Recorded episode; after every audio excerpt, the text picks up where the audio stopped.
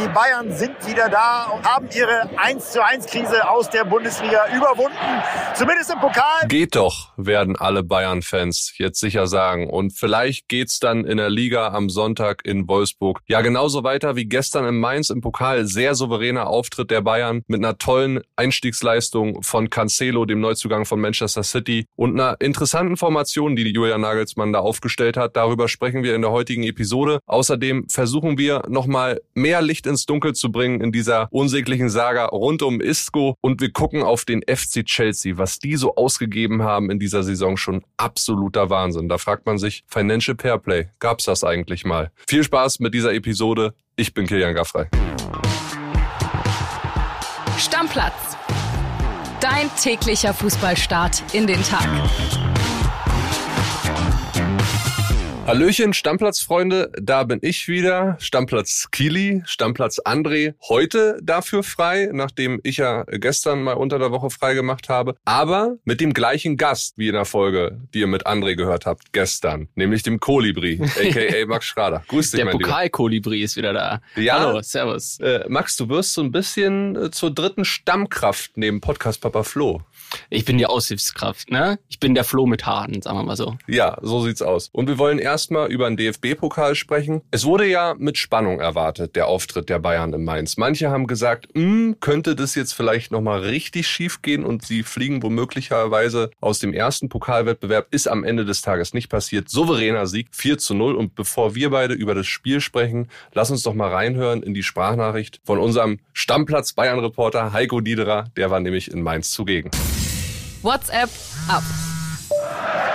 Servus Kili aus Mainz. Ja, die Bayern sind wieder da, äh, haben ihre 1 zu 1 Krise aus der Bundesliga überwunden. Zumindest im Pokal mit einem überzeugenden Sieg in Mainz. Ähm, melden Sie sich zurück. Äh, also Krise erstmal abgehakt und dafür sorgen vor allem zwei Dinge. Äh, zum einen der neue Superstar Joao Cancelo mit einem absoluten Traumeinstand. Wirklich ein super Spiel gemacht auf der rechten Seite im Mittelfeld und eine wirklich wunderbare Flanke zum 1 zu 0 auf Choupo-Moting. Hat damit den Sieg quasi eingeleitet. Also der Mann könnte Bayern sehr viel Spaß machen, das sah man schon. Und das zweite natürlich ein neues System. Julian Nagelsmann stellte um auf ein 3-1-4-2-System. Hinten Dreierkette, davor Kimmich. Dann ein äh, spielfreudiges Mittelfeld und eben ja so fast zwei Stürmer mit Choupo-Moting und Müller. Das hat sehr gut geklappt. Viel mehr Offensivpower als zuletzt. Ja, also die Bayern sind wieder da. Äh, mal gucken, ob es dann auch in der Bundesliga demnächst wieder so weitergeht. Äh, wir sind gespannt. Ciao, ciao. Ja, Max, dann lass es uns mal chronologisch angehen. Du hast ja das Spiel hier für Bild geschrieben, für alle Plattformen Cancelo. Wie hat er dir gefallen? Sehr gut und sehr überraschend sehr gut. Also der war ja einen Tag im Training und gleich in die Startelf und hat mal gezeigt, wie ein bisschen Außenverteidiger geht. Oder jetzt mit einer Dreierkette als Schienenspieler, aber trotzdem sehr gut gespielt. Ja, offensiv hat er sich da äh, viel mit eingebracht. Und vor dem 1-0 gab es ja eine kuriose Szene, die dann 10, 15 Minuten später von Bastian Schweinsteiger live in der ARD erzählt wurde, ne? genau, der saß quasi neben der Bayernbank und hat so ein bisschen mitbekommen, wie Nagelsmann vor dem 1-0 zu Cancelo gesagt hat, pass zurück, pass zurück hat er wohl noch nicht so verstanden, was so das äh, Kommando ist. Zu Pavard sollte der Genau, Ball. er sollte zurückspielen zu Pavard. Hat er nicht gemacht, geht ins 1 gegen 1, spielt die Flanke, Schuppomoting macht den rein. Aus dem Winkel Schuppomoting muss man auch erstmal machen. Ja, wobei man auch sagen muss, als Torwart kann man den auch halten. Ich hätte den mit der Nase verteidigt, weil ich ein bisschen größer bin als Finn Darm. So, dann ging's weiter. Die Bayern haben sich ab da ja doch schon in den Rausch gespielt. Musiala dann endlich mit seinem ersten Tor des Jahres, also so ein bisschen WM-Frust, jetzt auch abgeschüttelt. Also der war maßgeschneidert, rechter Innenpfosten Pfosten und dann rein, hat er wirklich sehr gut gemacht. 3-0 dann von Sané. Nach geiler Vorlage habe ich so auch selten gesehen, sehr akrobatisch von Choupo-Moting mit der rechten Fußaußenseite so weitergeleitet. Das Ding hat mir auch sehr gut gefallen. Ja, wenn man 2-0 führt, kann man ja auch mal ein bisschen zaubern. Ja, zweite Halbzeit war dann ja mehr langweilig. Da ist jetzt nicht viel passiert. Davis kam dann noch mit dem Kopfball. Ich glaube, habe den noch nie ein Kopfballtor machen sehen. Du, kannst du dich erinnern? Nee, oder? Jetzt nicht in den letzten drei Wochen, aber nee. er wird bestimmt schon mal ein Kopfballtor gemacht haben. Ja, und dann war das 4 zu 0 nach dreimal 1 zu 1 für die Bayern äh, unter Dach und Fach. Gab noch eine rote Karte für Bo Svensson, soll den Schiri beleidigt haben. Das ist Aitekin, ne? Genau, Aitekin war sehr, sehr sauer nach dem Spiel. Also hat sich auch ähm, zu Wort gemeldet, war bei der ARD, war bei Sky und hat gesagt, ja, irgendwann ist auch gut, er ist nicht der Müll, also die Schiedsrichter sind nicht die Mülleimer der Nation und wenn er beleidigt wird, wird, Svensson soll gesagt haben, du Blinder, dann reicht's ihm und er schmeißt ihn vom Feld. Ja, äh, danach war wohl alles wieder gut. Aitekin hat auch bei Sky dann nochmal gesprochen. Sie haben sich die Hand gegeben und damit ist das Ding auch dann erledigt. Ich muss mal äh, nachschauen. Bo Svensson wäre dann eventuell nächstes Jahr zum Pokalauftakt gesperrt in der neuen Saison. Könnte passieren. Das wird wahrscheinlich so sein, ja. Ja, und dann gab's noch äh, eine kuriose ja, Verwicklung mit Julian Nagelsmann. Vorm Spiel eine Aussage gemacht, nach dem Spiel eine Aussage gemacht. Klär uns da einmal bitte auf. Also vor dem Spiel hat er gesagt, äh, es gab ein Teammeeting der Bayern ohne ihn. Also die Mannschaft ohne Nagelsmann. Genau, die Spieler haben sich zusammengesetzt, was können wir denn mal besser machen, wenn wir nur dreimal in Folge 1 einspielen. Und da hat er auch noch so ein bisschen nebulös erzählt, ja, die Änderung würde man ja so ganz schnell auf dem Platz sehen, also Dreierkette. Man weiß ja jetzt nicht, ob das aus der Mannschaft kam oder nicht. So, dann wird nach dem Spiel Kimmich gefragt, ja, wie war denn das Meeting überhaupt? Der guckt den Reporter groß an, äh, wie, was, äh? Teammeeting? Da wäre ich doch dabei gewesen. Zwei Minuten später spricht Nagelsmann wieder, Nee, also Teammeeting nur mit Spielern, boah, ich glaube nicht, dass es da einen offiziellen Termin gab. also, also ich finde die Transparenz der Bayern in den letzten Wochen und Monaten ja sehr, sehr cool. Oliver Kahn, Brazzo Salihamidzic sprechen ja auffällig viel mit den Medien. Jetzt aber wohl schon ein bisschen zu viel. Die wissen gar nicht mehr, was zu sagen, ne? Ja, man muss auch einfach mal ein bisschen ablenken vom Sportlichen, ne? Ja, ist ja auch Einfach mal ein bisschen Verwirrung stiften. Ist ja aber auch jetzt egal. Sie haben gewonnen und möglicherweise können sie dann in Wolfsburg in der Liga auch wieder richtig durchstarten. Da geht's ja dann am Sonntag weiter für die Bayern in Niedersachsen. So, dann noch mal ganz kurz zu Leipzig gegen Hoffenheim. Das war das äh, frühe Spiel von gestern Abend. 3 zu 1 am Ende für die Leipziger. Bitter natürlich für Hoffenheim und vor allen Dingen Trainer André Breitenreiter. Neun Sieglos-Spiele in Folge. Jetzt wird's langsam eng, ne? Ja, ich glaube auch. Also viel darf da nicht mehr passieren. Und die, die haben ja sehr gut angefangen. Da waren die ja auch auf Champions League Kurs und jetzt aber komplett abgeschmiert. Ja, ähnlich wie letzte Saison habe ich das Gefühl unter Sebastian Hoeneß, ne? Und jetzt müssen sie nach Bochum. Also da darfst du auf keinen Fall verlieren, sonst ja, also das ist schon mal sehr eklig, wenn du auch so einen Druck hast. So jetzt aber mal bitte gewinnen und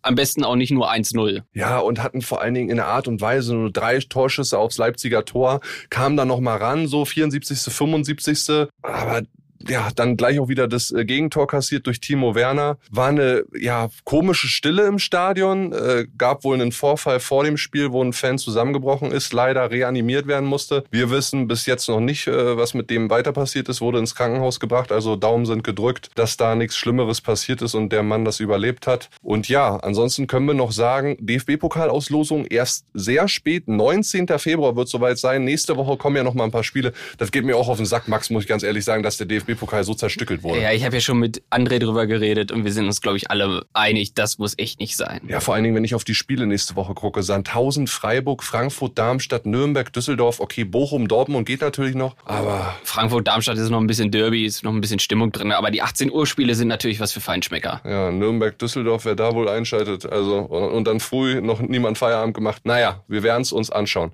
So, und jetzt zu dem Thema, wo mich alle nachgefragt haben, gestern, als ich wieder in der Redaktion war, natürlich auch alle gefragt, Kili, wie siehst du das Ding, Isco, Union, viele Hörer haben nachgefragt. Ich mag's persönlich, sag dir ganz ehrlich, ich find's gar nicht so schlimm.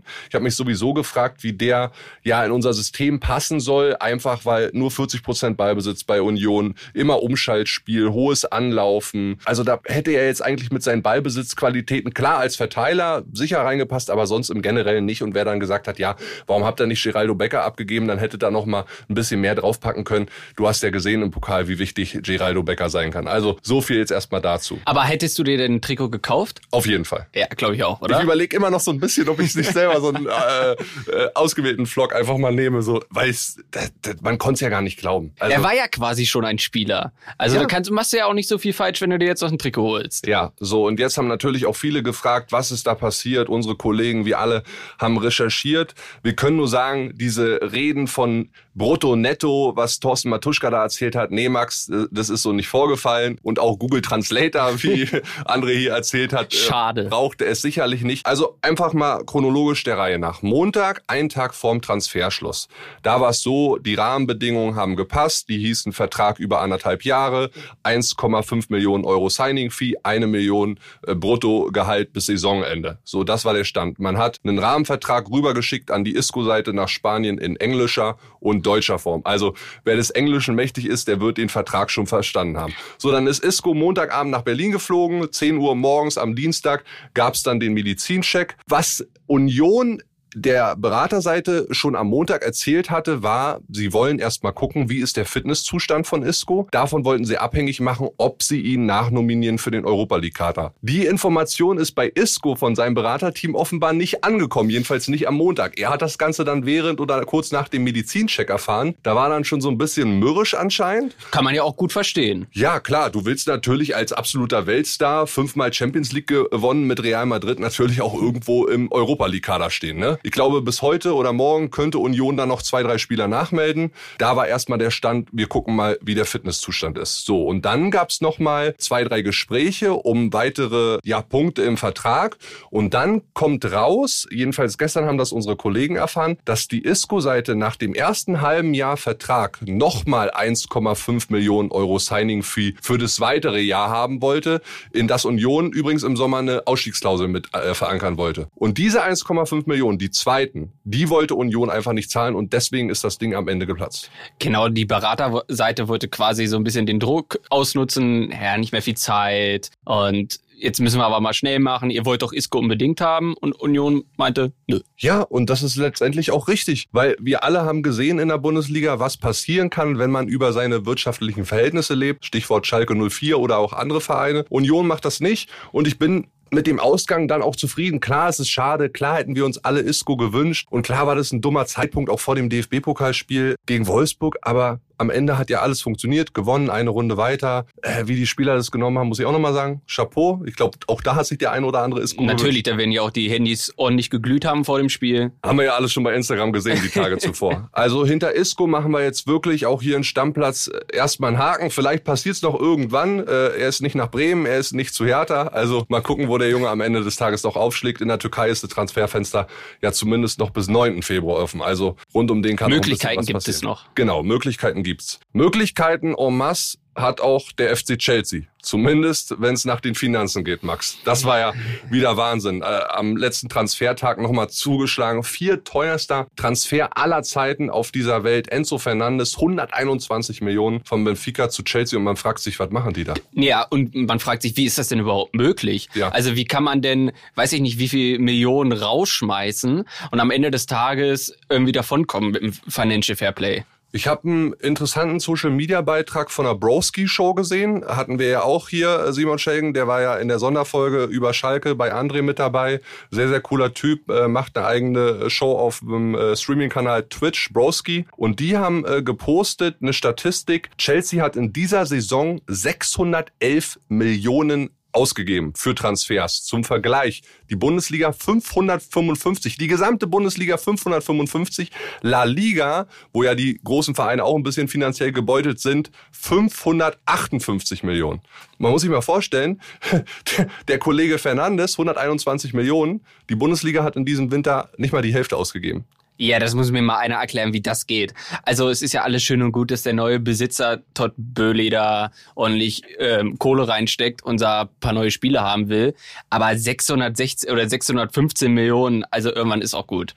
Ja, und gefruchtet hat ja bisher alles nicht. Ne? Nee, also, also seitdem der da übernommen hat, hat nichts funktioniert. Die haben Tuchel rausgeschmissen, die sind in der Premier League abgeschmiert, die geben 20 Millionen aus für einen neuen Trainer, der von Brighton kommt und am Ende des Tages hat er jetzt 423 Spieler und äh, die, die haben Schulden ohne Ende und kriegen nichts geschissen. 16 Spieler diese Saison verpflichtet, mehr Spieler als Siege wettbewerbsübergreifend, sind nämlich nur 12. Das ist so, äh, wenn wir bei FIFA im Karrieremodus irgendwann keinen Bock haben und kaufen einfach nur blind drauf los. Ja, und gleichzeitig gab es ja am letzten Transfertag auch noch die Panne rund um den äh, Leihabgang von Hakim Ziyech. Da hat Chelsea dreimal die falschen Unterlagen an PSG rübergeschickt, die dann nicht mehr rechtzeitig das ganze Ding äh, beim französischen Verband melden konnten. Da frage ich mich auch, was arbeiten da für Amateure? ja, vor allem die Franzosen sind richtig sauer, die meinen, das wäre mit Absicht gewesen. So von wegen, na, ja, gut gemacht mal, aber wenn es da ist, kriegt er nee nicht. Chelsea ist halt besser im Holen als Ja, genau. Wenn du den ganzen Tag nur Formulare ausfüllst, wie hole ich einen Spieler, ist es natürlich umso schwieriger, dann mal ein Formular auszufüllen. So, jetzt geh mal weg. Ja, die Frage, die du gerade schon in den Raum geschmissen hast, wie können die das eigentlich alles machen? Klar, die haben einen US-Milliardär, diesen Todd Burley als, als Geldgeber, aber Financial Fairplay, das wurde doch alles mal eingeführt. Genau, das soll das ja eigentlich verbieten. Genau.